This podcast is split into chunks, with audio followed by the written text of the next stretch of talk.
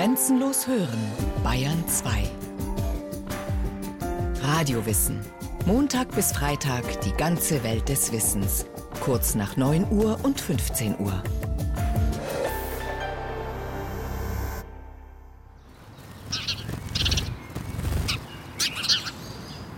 Neben den Meisenringen oder den Meisenknödeln, die da aufgehängt werden, gibt es auch viele Leute, die dann Futter streuen für die Spatzen. Die gehören hier so richtig dazu, habe ich den Eindruck. Frech sind sie, diese Spatzen. Einige haben ein fein strukturiertes braun-schwarz-graues Federkleid. Andere erscheinen in unauffälligem hellen Braun. Der Spaziergängerin, die sie vor der Parkbank füttert, picken sie mutig im Flug das Brot aus der Hand, zanken sich um die Krumen zu ihren Füßen. Etwas abseits baden einige im Sand.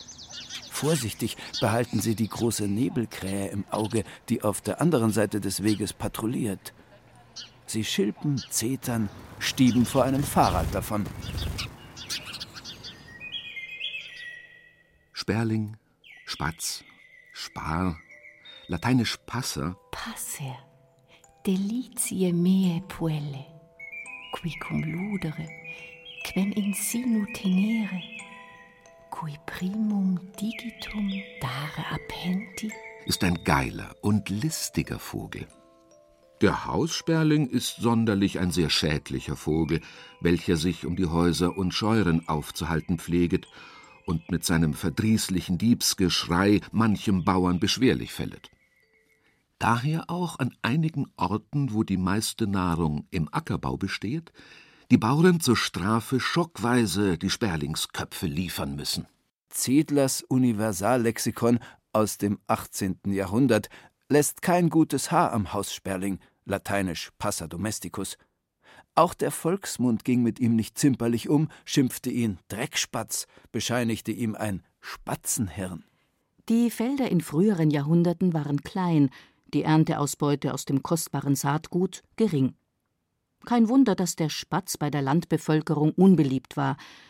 In manchen ländlichen Gegenden Deutschlands wurde noch bis in die 1950er Jahre Kopfgeld für erlegte Spatzen gezahlt, weil sie als Getreideschädlinge galten. Nirgendwo sonst aber ist man so radikal gegen die Spatzen vorgegangen wie im maoistischen China. Der sowjetische Wissenschaftler Michail Klotschko wurde 1958 zufällig Zeuge der grausamen Aktion. Sonntag, den 20. April, erwachte ich frühmorgens durch die markerschütternden Schreie einer Frau. Ich stürzte zum Fenster und sah, wie eine Frau auf dem Dach des Nebenhauses hin und her rannte und dabei heftig einen Bambusstab, an den ein großes Stück Stoff gebunden war, schwenkte. Dann merkte ich, dass auf allen oberen Etagen des Hotels weiß gekleidete Frauen an den Fenstern standen und mit Laken und Handtüchern wedelten. Dadurch wollten sie die Spatzen daran hindern, auf dem Gebäude zu landen. Mit diesem Krieg gegen die Spatzen verfolgte man die einfache Strategie, die armen Vögel daran zu hindern, sich auf einem Dach oder Baum niederzulassen. Man zwang sie, in der Luft zu bleiben weil man behauptete, ein Spatz, der länger als vier Stunden in der Luft bliebe, würde erschöpft zur Erde stürzen. Nur allzu bald aber merkte man, dass die Spatzen zwar Körner pickten, aber auch viele schädliche Insekten vertilgten, die dem Getreide wesentlich größeren Schaden zufügen konnten als die Spatzen. Also wurden die Spatzen rehabilitiert. Diese Rehabilitierung erweckte sie allerdings ebenso wenig zum Leben wie die Opfer des stalinistischen Terrors, und die Insekten hielten sich auf den Feldern schadlos. Tatsächlich wurden die Chinesen ab dem Sommer 1958 unter anderem wegen einer Heuschreckenplage von der schlimmsten Hungersnot ihrer Geschichte heimgesucht. Diese chinesischen Spatzen waren allerdings keine Haussperlinge, sondern Feldsperlinge, Passer montanus. Sowohl in China als auch in Japan gibt es keine Haussperlinge. Und wo die fehlen, schließen sich Feldsperlinge enger an die Menschen an und ziehen auch in die Städte, obwohl sie sonst eher auf dem Land oder an Siedlungsrändern nisten, scheuer sind und nicht so sehr in der Nähe der Menschen leben. In Deutschland teilen sich Haus- und Feldsperlinge ähnliche Lebensräume.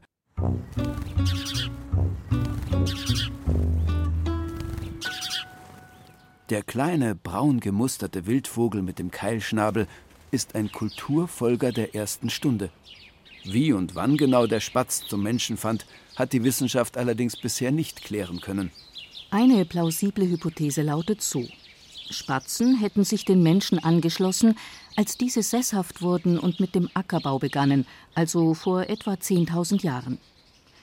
Denn Spatzen nisten nie in Wäldern, wo es keine Getreidefelder gibt, und begleiten keine nomadisch lebenden Völker. Sie sind die Sesshaftigkeit selbst und bewegen sich nur ausnahmsweise mehr als einige Kilometer von ihrem Geburtsort fort, etwa um neue Nistplätze zu suchen. Sie zogen mit den Menschen von ihren ersten Ansiedlungen in die Städte und die heutigen Megacities. Überall dahin eben, wo sie Futter und Nistplätze fanden. Und manchmal nahmen Menschen sie sogar mit, wenn sie sich irgendwo neu niederließen. Die Ansiedlung der Hausspatzen in New York ist sehr gut belegt. 1851-52 setzten New Yorker Bürger insgesamt 100 Haussperlinge auf einem Friedhof in Brooklyn aus. Diese Vogelart war bis dahin auf dem amerikanischen Kontinent nicht heimisch. Warum sie das taten, ist umstritten. Wollten sie sich in ihrer neuen Heimat mit vertrauten Vögeln umgeben oder wollten sie etwas gegen die Insektenplage unternehmen, die damals einige New Yorker Grünanlagen heimsuchte? Anfang des 20. Jahrhunderts verdrängten Autos die Zugpferde und die Spatzen verloren in den Großstädten eine ihrer Hauptnahrungsquellen, unverdaute Haferkörner in den Pferdeäpfeln. Doch die intelligenten Vögel erschlossen sich immer neue Nahrungsquellen. Mittlerweile haben sie vielerorts gelernt, automatische Türen zu öffnen, indem sie vor den Lichtsensoren herumflattern. In London fliegen sie die Rolltreppenschächte hinunter in die U-Bahn und schütteln auf Bahnsteigen Papiertüten aus, auf der Suche nach Brotresten. Oder sie suchen die Kühlergrills parkender Autos nach Insekten ab.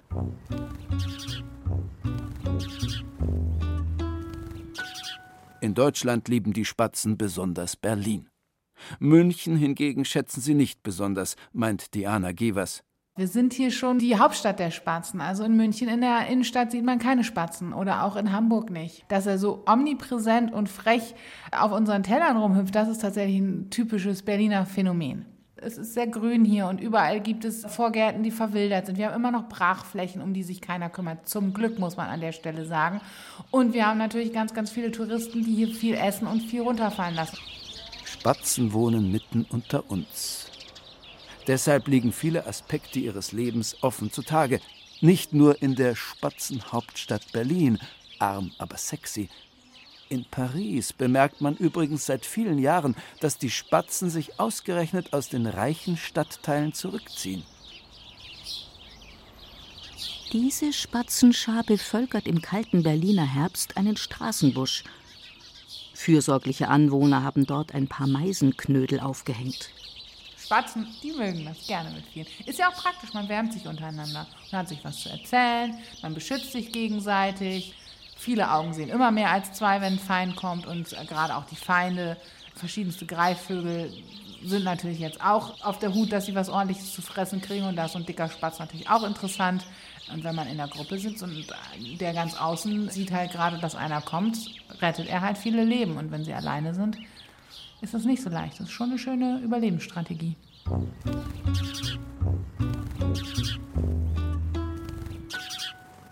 In Berlin gibt es nicht nur Parks und Straßenbäume, sondern mitten im Zentrum auch große begrünte Höfe hinter vierstöckigen Mietshäusern aus der Gründerzeit. Du kannst da gerne mal mitkommen. Es ist so laut, äh, dass es wirklich eine eigene Form von Krach ist.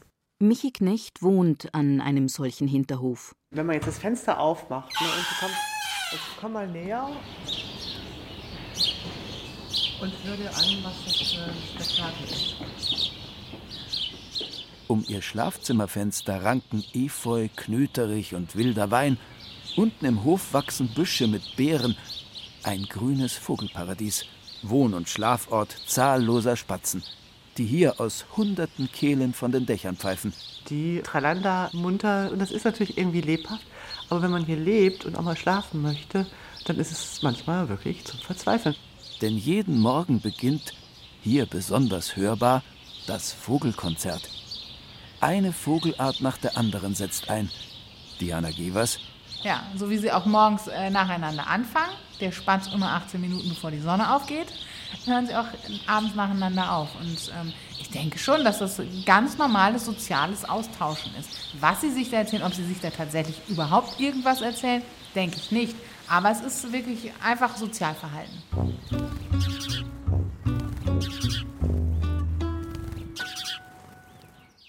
Jeder Spatz schilbt auf seine unverwechselbare Art und Weise im Frequenzbereich zwischen 2 und 5 Kilohertz.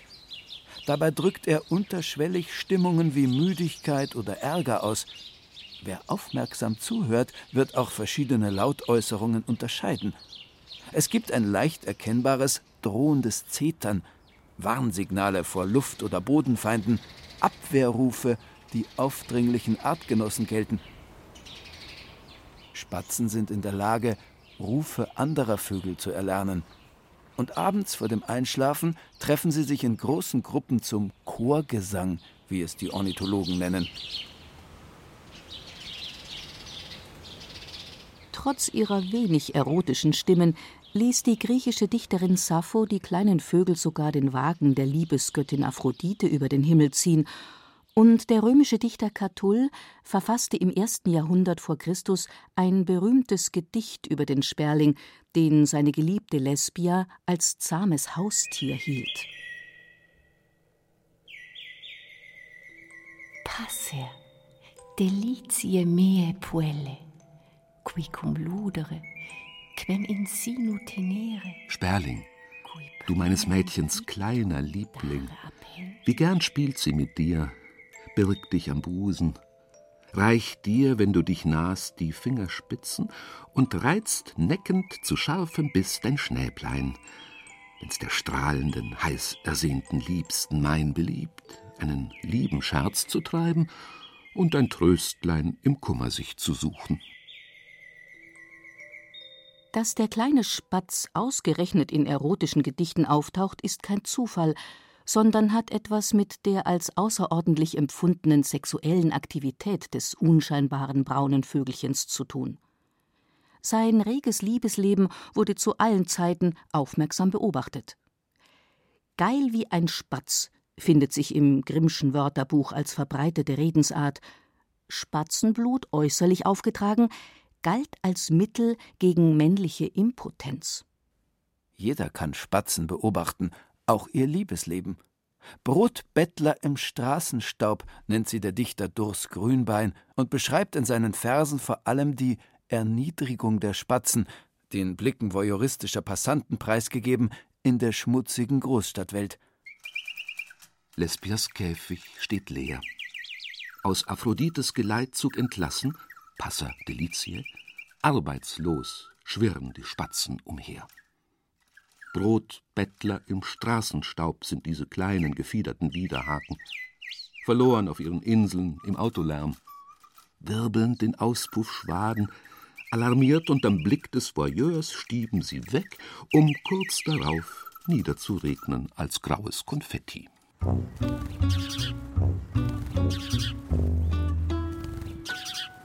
Gerade die Großstädter haben ein Herz für Spatzen. So auch der Baron Papageno, eine Figur aus Theodor Fontanes 1890 erschienenem Roman Stine. Der Baron mit dem sprechenden Namen, ein verarmter Junggeselle, bezeichnet sich als Spatzenfreund, wie übrigens auch der Autor selbst. Fontane sah in den Haussperlingen, die Proletarier unter den Vögeln, ein Sinnbild der einfachen Leute, der Gassenjungen und Dreckspatzen, die sich in den Mietskasernen und auf den Straßen der Hauptstadt den engen Raum teilten. Fontanes Romanfigur kämpft während seiner Spatzenbeobachtungen in der Position des Voyeurs mit gemischten Gefühlen zwischen Neid und Scham. Der Baron lag im Fenster und beobachtete die Sperlinge, die gerad gegenüber in der Dachrinne saßen und sich unter beständigem Gepiep und Gehupf, dem dann ein abschüttelndes Flügelschlagen folgte, den Extravaganzen eines geordneten oder vielleicht auch ungeordneten Familienlebens hingaben. Er sann eben darüber nach, ob er sich nicht aus moralpädagogischen Gründen ein kleines Pustrohr anschaffen und durch Hinüberschießen kleiner Lehmkugeln etwas mehr Askese heranbilden solle, als er draußen auf dem Flur die Klingel gehen hörte. Was bei Fontanes Romanfigur so widerstrebende Gefühle weckt, ist nichts weiter als das normale Paarungsverhalten der Hausspatzen. Tatsächlich sind sie dabei aktiver als andere heimische Singvögel. Besonderen Erfolg bei den Weibchen haben die Männchen mit dem größten Brustlatz und den hellsten Wangenflecken. Das Männchen befliegt sein Weibchen oft ein Dutzend Mal hintereinander und umwirbt es heftig. Er zeigt schon, dass er ein äh, potentes Gärchen ist und dass er sie und die Nachkommen ernähren kann und halt mit klassischen Balzgehabe von Vögeln aufplustern, schütteln. Geräusche auch dazu, also man kann an der Geräuschkulisse dann schon erkennen, ein Spatz macht nicht immer nur Chip, Chip, Chip, Chip, Chip, dass er jetzt was von ihr will und dass sie dann vielleicht auch sehr interessiert ist. Eine Besonderheit im Paarungsverhalten der Spatzen gibt den Ornithologen Rätsel auf, die sogenannte Gruppenbalz. Dabei bedrängen bis zu zehn Männchen aggressiv und nicht sehr galant ein einziges Weibchen, das sich entschieden zur Wehr setzt. Das Weibchen beißt, fasst und schüttelt einzelne Männchen, alle Schilpen erregt und lassen jede Vorsicht vermissen. Nach 10 bis 90 Sekunden lässt die Intensität nach und die Männchen fliegen nacheinander fort. In der Regel kommt es nicht zu Kopulationen. Gemeinschaftsbalz kommt, zum Teil in rudimentärem Ablauf, fast während des ganzen Jahres vor. Ausnahmsweise auch bei plötzlichen, überraschenden Ereignissen wie Fang eines Artgenossen, Hubschrauberüberflug oder nach Hassen auf eine Katze.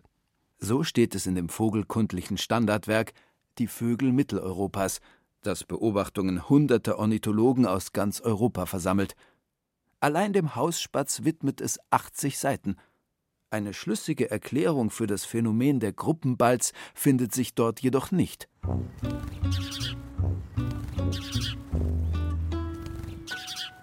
Spatzen sind auch ungemein fruchtbar. In drei, ausnahmsweise bis zu fünf Bruten jährlich, beginnend im April, ziehen sie jeweils vier bis sechs Küken auf. Ein Jahr später leben von diesen vielen Küken allerdings nur noch 20 Prozent. Die Sterblichkeitsrate ist, wie bei allen kleinen Vögeln, im ersten Jahr sehr hoch. Überlebt der Spatz das erste Jahr, wird er in Freiheit drei bis sechs Jahre alt. Der älteste bekannte zahme Spatz brachte es auf ein Alter von 14 Jahren.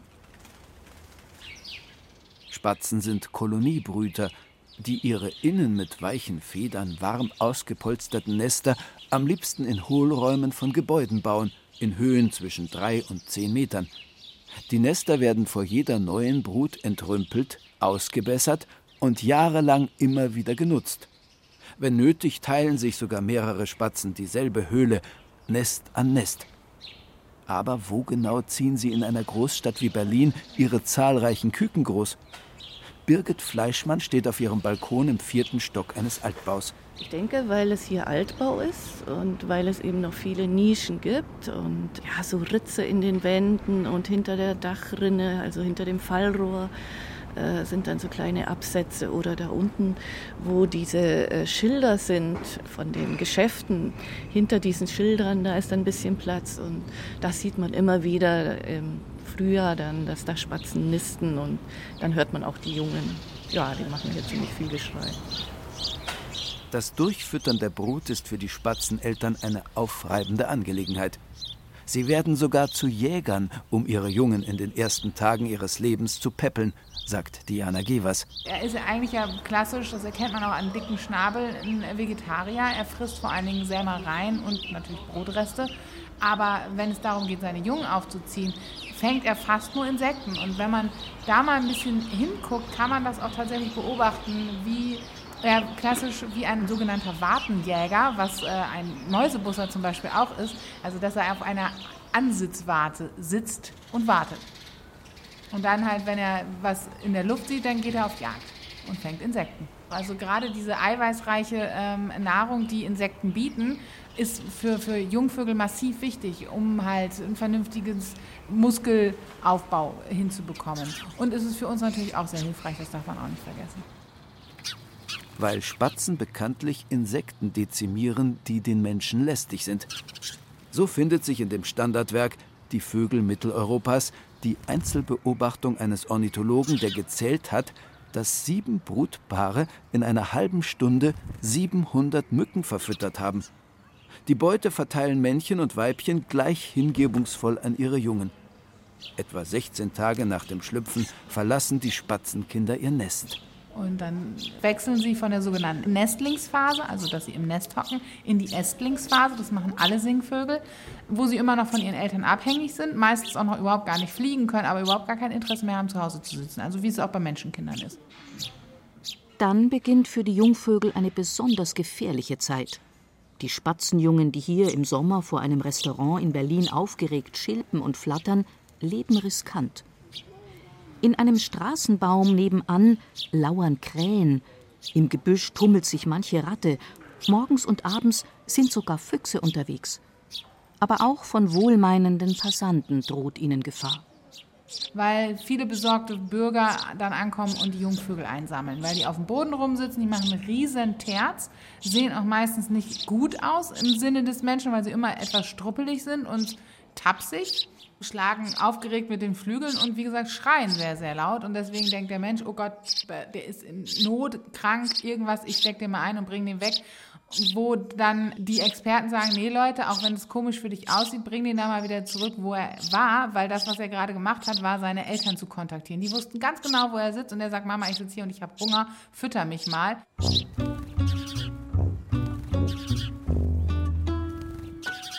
Und was geschieht mit dem Spatzenkind, wenn es flügge geworden ist? Etwa acht Tage nachdem es das Nest verlassen hat, wird es von seinen Eltern unabhängig sein. Es wird sich mausern, Futter suchen, sich ausruhen, im Staub baden und sich abends mit einem Schwarm zum Chorgesang zusammenfinden. Es wiegt dann um die 30 Gramm und ist ein ausgewachsener Spatz. Und die Bewohner der Großstadt können einiges tun, um ihren Spatzen das Leben zu erleichtern. Habt einen unordentlichen Garten, sorgt dafür, dass ihr Insekten habt, dass ihr Gräser habt, die Samen haben und lasst sie ausblühen, damit das rumliegt. Baut euch eine kleine Pfütze, wo sie baden können, einen Sandhaufen daneben, wo sie ein Sandbad nehmen können und habt Nistkästen am Haus oder halt eine Möglichkeit, wo sie unterkriegen können. Seid ein bisschen natürlicher, dann kommen die Spatzen auf. Und das ist halt das, was in Berlin funktioniert und wenn die Münchner mal ein bisschen unordentlicher werden würden, dann wird der Spatz auch wieder in die Stadt kommen.